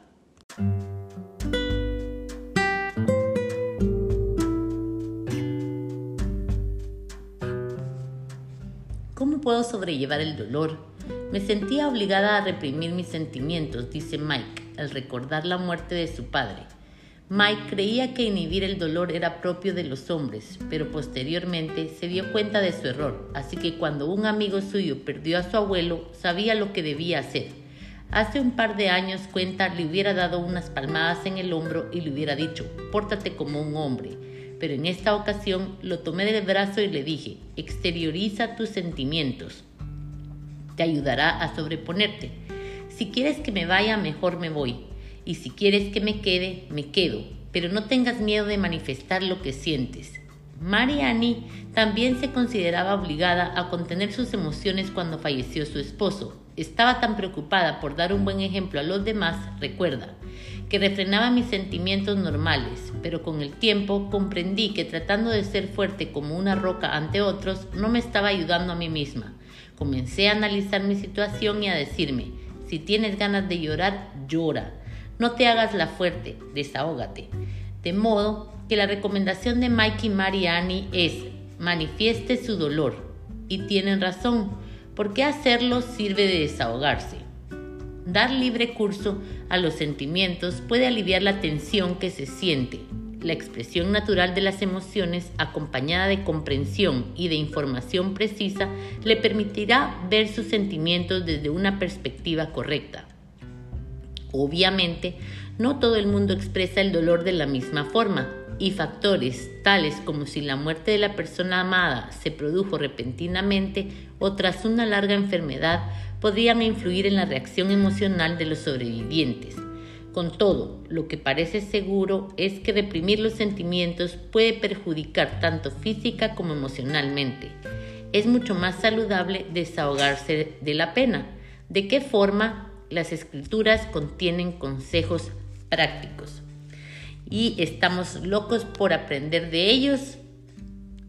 Ahorita en nuestro siguiente segmento vamos a hablar sobre el tema cómo aliviar la pena. Gracias a mi fiel audiencia por escucharme y todos estamos aprendiendo juntos a cómo sobrellevar la muerte o la ausencia física de un ser amado. Un abrazo y éxitos de siempre.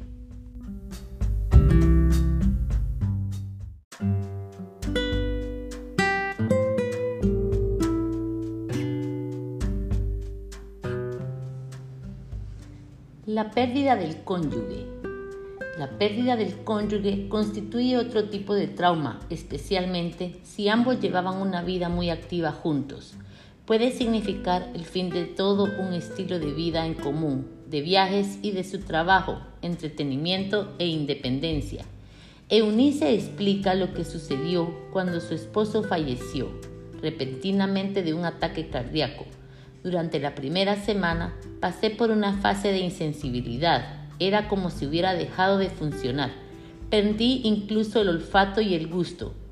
Mi sentido de la lógica, en cambio, siguió funcionando, puesto que había permanecido junto a mi esposo mientras trataban de estabilizarlo mediante su resucitación cardiopulmonar y meditación. No sufrí, no sufrí los síntomas habituales de rechazo de la realidad. No obstante, me sentía sumamente frustrada, como si estuviera viendo un automóvil caerse por un precipicio sin poder hacer nada para evitarlo. Lloró. Naturalmente, sobre todo cuando leí los cientos de tarjetas de condolencia que había recibido, lloré con cada una de ellas. Eso me ayudó a afrontar el resto del día, pero nada me ayudaba cuando me preguntaban una y otra vez cómo se sentía. Obviamente, me sentía desdichada. ¿Qué ayudó a Eunice a soportar su pena? De manera inconsciente tomé la decisión de seguir adelante con mi vida, dice, pero todavía me duele recordar que mi esposo, que tanto amaba, la vida no está aquí para disfrutarla. No deje que otros le manden. Los autores del libro Living Taking When a How to Say Goodbye, la despedida, cuándo y cómo despedirse, aconsejan. No deje que otros le manden cómo debe actuar o sentirse. El proceso de la aflicción difiere de persona a persona. A los demás les puede parecer, y quizás se lo digan, que está demasiado apenada o que no lo está suficientemente. Perdónelos y olvídese de ello. Si intenta encajar a la fuerza en un molde creado por otras personas o por la sociedad en general, retardará su recuperación emocional. Evidentemente, no todo el mundo sobrelleva su pesar a la misma forma. No estamos sugiriendo que un modo particular sea necesariamente mejor que otro para toda persona. Sin embargo, la situación sería alarmante si se produjera un estancamiento, si la persona apesadumbrada fuera incapaz de resignarse a la realidad. En tal caso, necesitaría la ayuda de, de amigos compasivos. La Biblia dice, un compañero verdadero ama en todo tiempo y es un hermano nacido para cuando hay angustia. Por lo tanto, no tenga miedo de pedir ayuda, ni de hablar, ni de llorar. Proverbios 17, 17. Cuando se pierde a un ser amado, es normal sentirse afligido y no tiene nada de malo exteriorizarlo. Pero hay otras preguntas que requieren una respuesta. ¿Cómo puedo sobrellevar el dolor? ¿Es normal tener sentimientos de culpa y de ira? ¿Cómo puedo dominarlos? ¿Qué puede ayudarme a superar la pérdida y el pesar? En la siguiente sección se, se contestarán estas y otras preguntas. Preguntas para meditar. ¿Cómo influye la cultura de algunas personas en la manera de mostrar su pesar? ¿Qué ejemplos tenemos en la Biblia de gente que expresó abiertamente su aflicción? ¿Cómo ha reaccionado algunos al perder a un ser querido? ¿Cómo ha reaccionado usted en circunstancias similares? ¿Por qué es la pérdida del cónyuge, una experiencia singular? ¿Cómo funciona el proceso de la aflicción? ¿Es malo sentirse apenado? ¿Qué síntomas presenta el proceso de la aflicción? ¿Qué circunstancias especiales afectan a los padres cuando un hijo suyo fallece del síndrome de muerte súbita? ¿Cómo afecta a muchas madres un aborto espontáneo o el nacimiento de un niño muerto? En el próximo segmento estaremos hablando cómo podemos sobrellevar el dolor.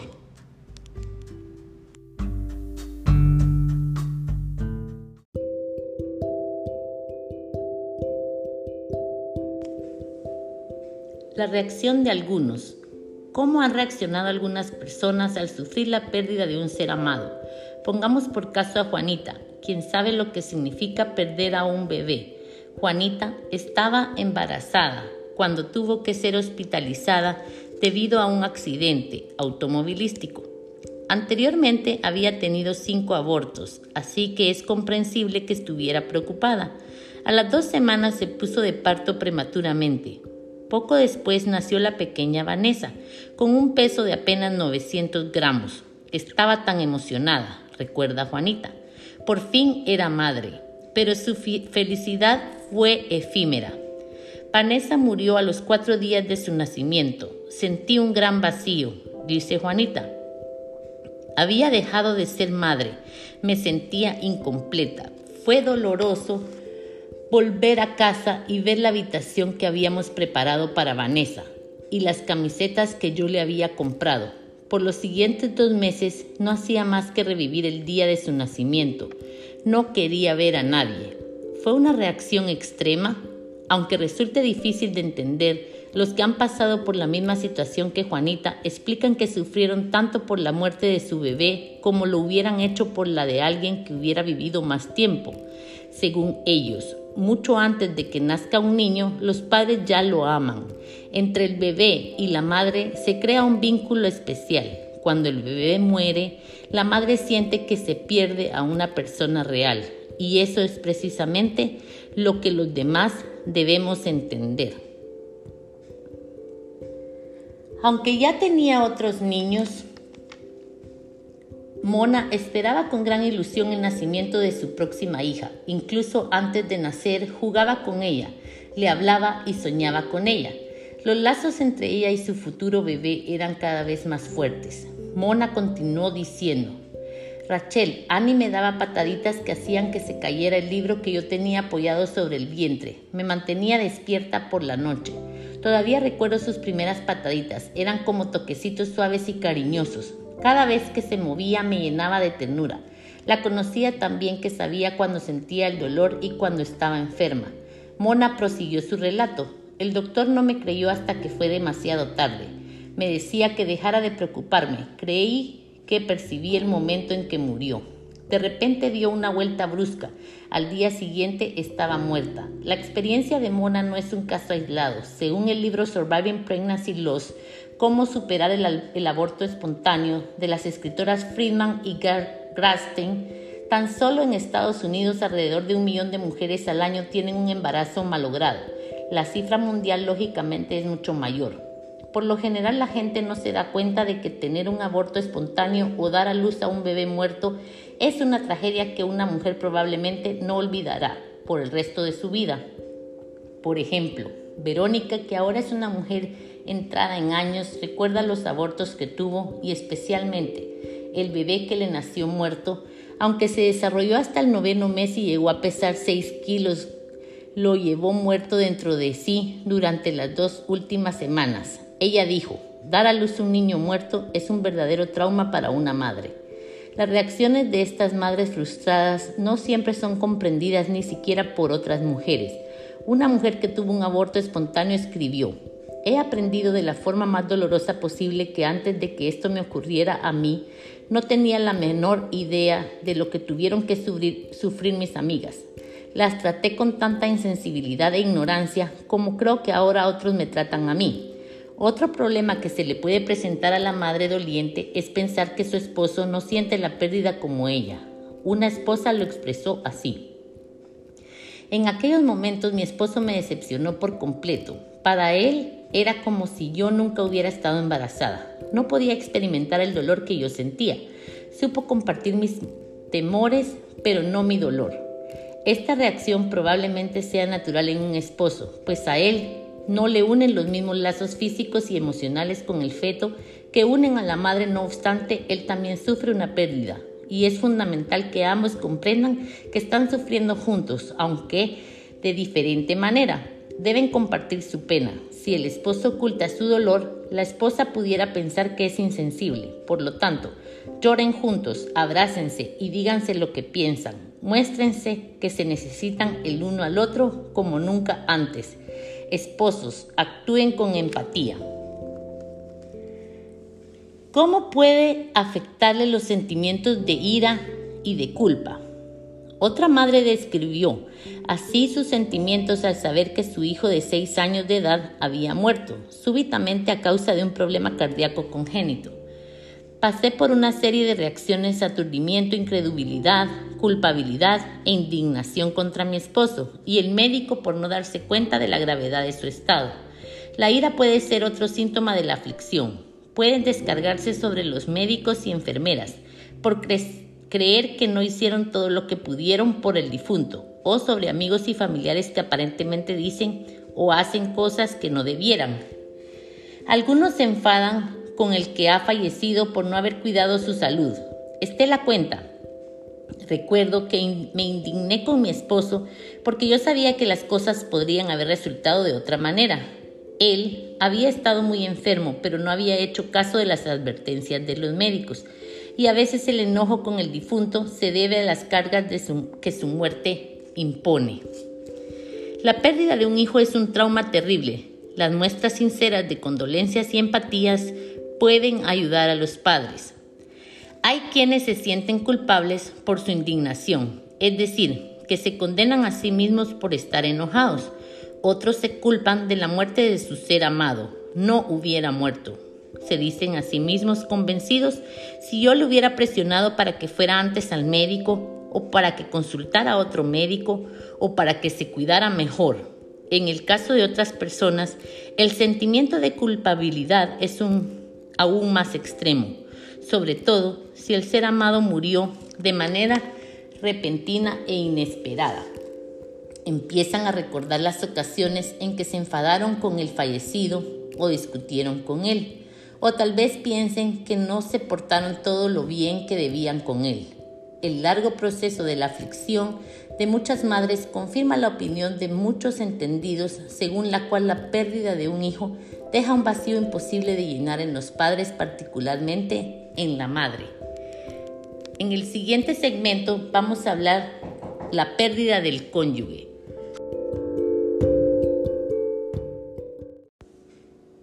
Llorar o no llorar.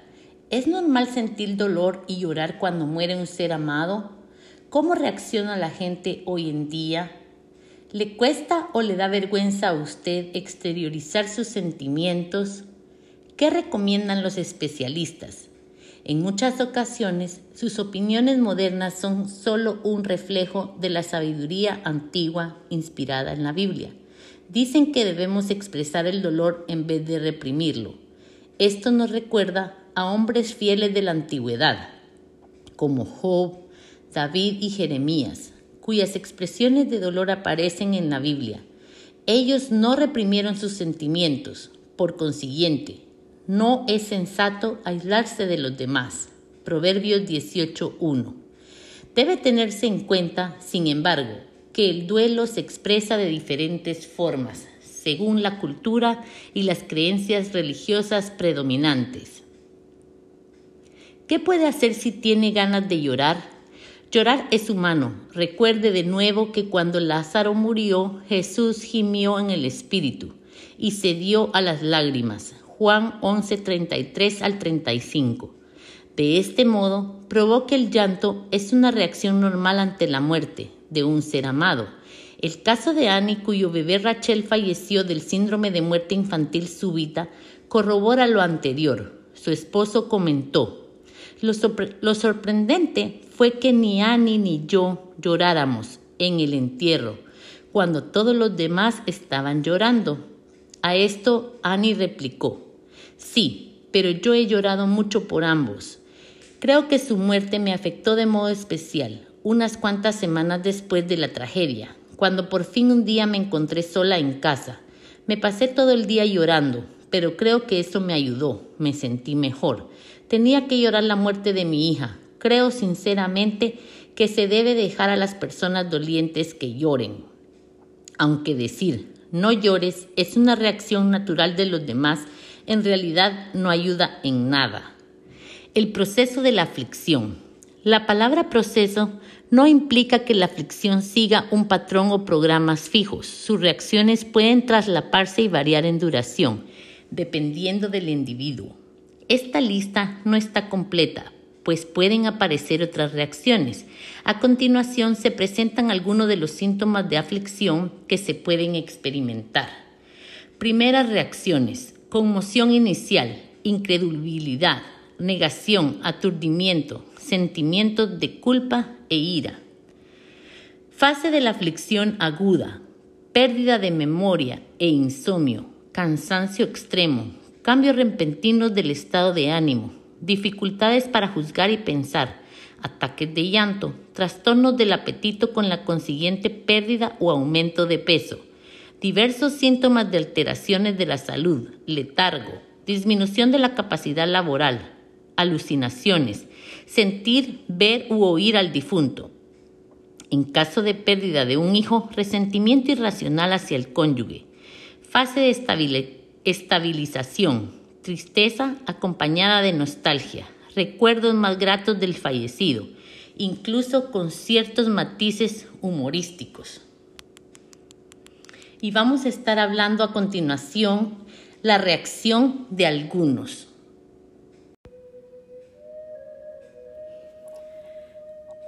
Hola a todos, me llamo Paula Moreno, empresaria, emprendedora, visionaria, soñadora, sobreviviente de depresión, coach de vida, conferencista y locutora. Hoy es un gran día, jueves 19 de noviembre. Soy muy privilegiada de estar con ustedes compartiendo mi primer podcast en el cual estaremos hablando de salud, nutrición, belleza, finanzas y más. Es un honor para mí compartir con ustedes. Síganme en mi siguiente podcast en el cual estaré hablando de los temas de interés que sean de su agrado. Es un privilegio llegar hasta ustedes por este bendecido medio. Que tengan un maravilloso día y recuerden, estamos en el mes de la gratitud, a ser agradecidos, a dar gracias por todo lo que tenemos y a compartir de donde viene la, la, abundancia del corazón. Vamos a compartir y que todo fluya en nuestros corazones y que viva el amor, el motor del mundo. By Simple Paula. Les quiero. Gracias por escucharme. Estamos en crisis. Lo que veo principalmente es que el materialismo no basta a la inmensa mayoría de las personas. Ellas están en busca de algo más. Muy buenos días mi querida audiencia, es un gusto estar con ustedes nuevamente. Hoy voy a estar hablando del tema que estamos atravesando mundialmente. Estamos en crisis. El siglo XXI está sumido en una profunda crisis histórica, pero hay esperanza en tiempos de crisis. Lo fácil es caer en la desesperación y en el desencanto. Sin embargo, tenemos la sagrada responsabilidad de construir entre todos un mundo más aceptable que el actual. Necesitamos trabajar por nuestro progreso espiritual no solo a nivel individual, sino en un plano mucho más amplio. El progreso espiritual de nuestra sociedad, que sin duda comienza por nosotros mismos, necesitamos tomar conciencia del ego para guardarnos de su tentación. Necesitamos salir de la rutina de hacer siempre lo mismo. Necesitamos buscar la creatividad y abandonar de una vez por todas la incompetencia abandonar nuestros sentimientos de envidia, de orgullo, de vanidad, de fracasos y de penurias, que son su máximo exponente.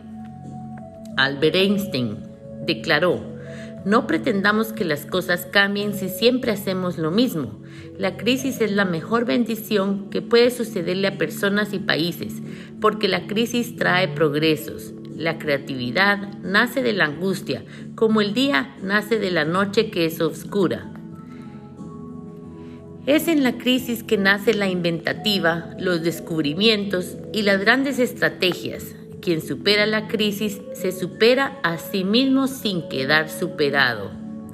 Quien atribuye a la crisis sus fracasos y penurias violenta su propio talento y respeta más a los problemas que a las soluciones. La verdadera crisis es la crisis de la incompetencia. El inconveniente de las personas y los países es la pereza para encontrar las salidas y soluciones. Sin crisis no hay desafíos. Sin desafíos la vida es una rutina, una lenta agonía. Sin crisis no hay méritos. Es en la crisis donde aflora la mejor o lo mejor de cada uno. Porque sin crisis todo viento es caricia.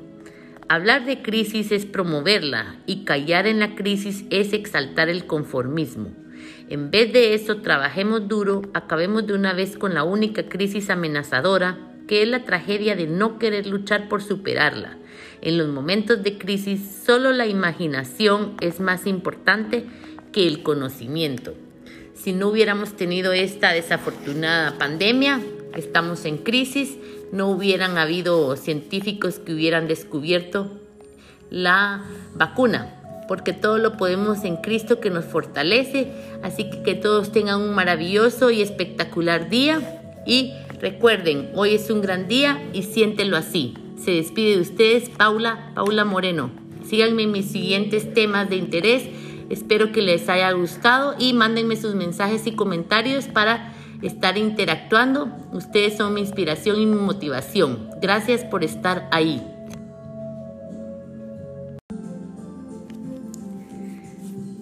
Hola a todos, mi querida y bella audiencia. Gracias por estar ahí, escucharme.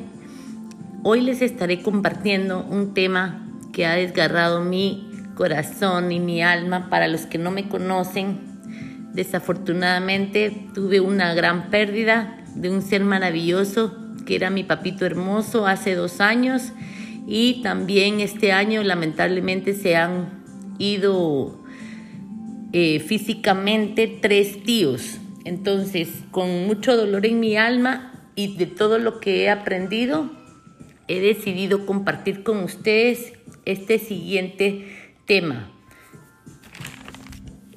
Cuando muere un ser querido. No puede ser. Hola mis amigos, estamos hablando y continuando el tema cuando muere un ser amado. No puede ser. Un señor de Nueva York, Estados Unidos, relata, mi hijo Jonathan estaba visitando a unos amigos que vivían a unos cuantos kilómetros de casa. A mi esposa Valentina no le agradaba que fuera a aquel lugar. Siempre se preocupaba por el tráfico, pero a él le encantaba la electrónica y sus amigos tenían un taller donde podía hacer prácticas. Yo no me encontraba en casa, en el oeste de Manhattan, y mi esposa estaba en Puerto Rico visitando a su familia. Jonathan debe estar a punto de llegar, pensé. En ese momento sonó el timbre de la puerta. Seguro que es él, me dije, pero no, era la policía y unos paramédicos. ¿Reconoce usted este permiso de conducción? Preguntó el agente de policía. Sí, es el de mi hijo. Qué terrible, ¿verdad? Sí, este es el de mi hijo Jonathan. tenemos malas noticias para usted. Mi amor, ha habido un accidente y su hijo ha muerto. Mi reacción inmediata fue decir, no puede ser. Aquel espantoso suceso abrió una herida en nuestro corazón que todavía no se ha curado. Aunque ya han pasado varios años, un padre de familia de Barcelona, España, escribe. Y eso lo vamos a hablar en el siguiente segmento.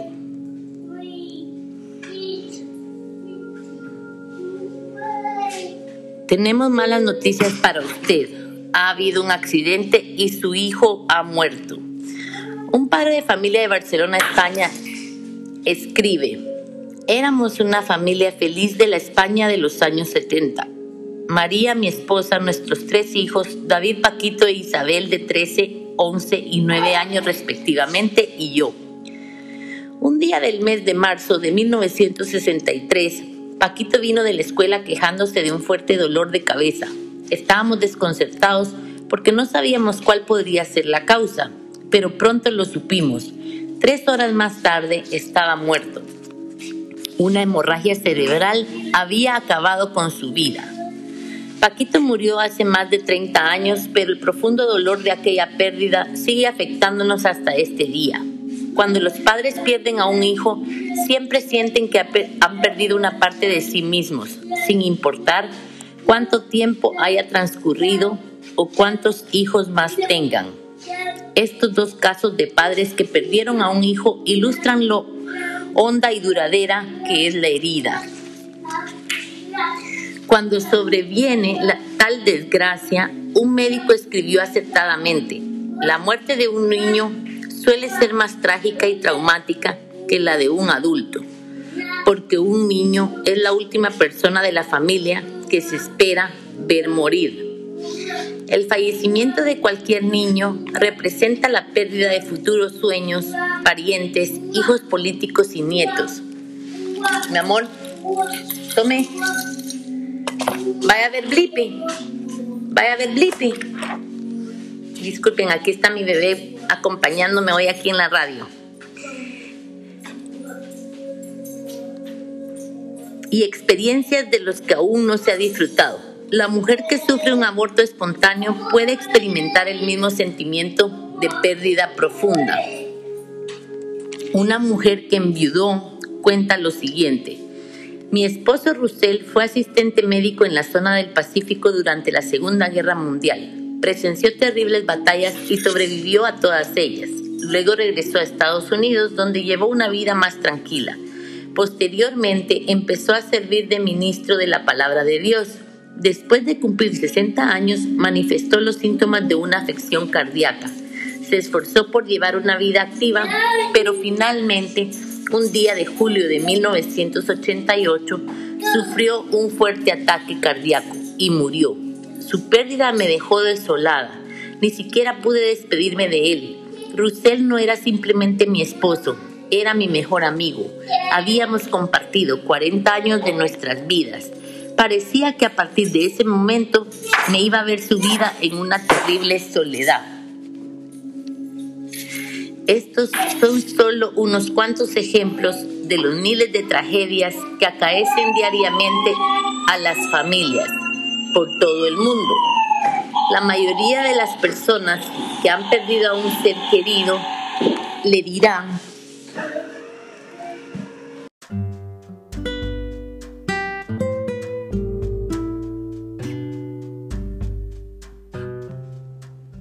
cómo dominar la ira. Se siente además bastante molesto con los médicos, las enfermeras, sus amigos o incluso con el fallecido. Tenga en cuenta que esa es otra reacción frecuente ante la pérdida de alguien amado. Quizás el dolor que siente vaya acompañado de ira de forma natural. Comprender tal hecho puede beneficiarse. Un escritor dijo, Solo cuando se toma conciencia de la ira, no dejándose llevar por ella, sino percatándose de qué se siente, es posible librarse de sus efectos nocivos. También le puede servir de ayuda expresar su enojo. ¿Cómo? No mediante estallidos violentos, evidentemente. La Biblia advierte que la cólera prolongada es dañina. Proverbios 14:29 al 30 pero tal vez le reconforte hablar de lo que se siente con un amigo comprensivo. A algunas personas les calma a sí mismo realizar ejercicios enérgicos cuando están enfadadas. Efesios 4:25 al 26. Aunque es importante expresar con franqueza los sentimientos, conviene dar una advertencia. Existe una gran diferencia entre expresar los sentimientos y desgastar descargarlos sobre otros. No hay necesidad de que culpe a los demás de su ira y su frustración, de modo que trate de comunicar sus sentimientos, pero no en un tono hostil. Proverbios 18:21. A continuación, vamos a tratar la principal ayuda de que disponemos para sobrellevar el dolor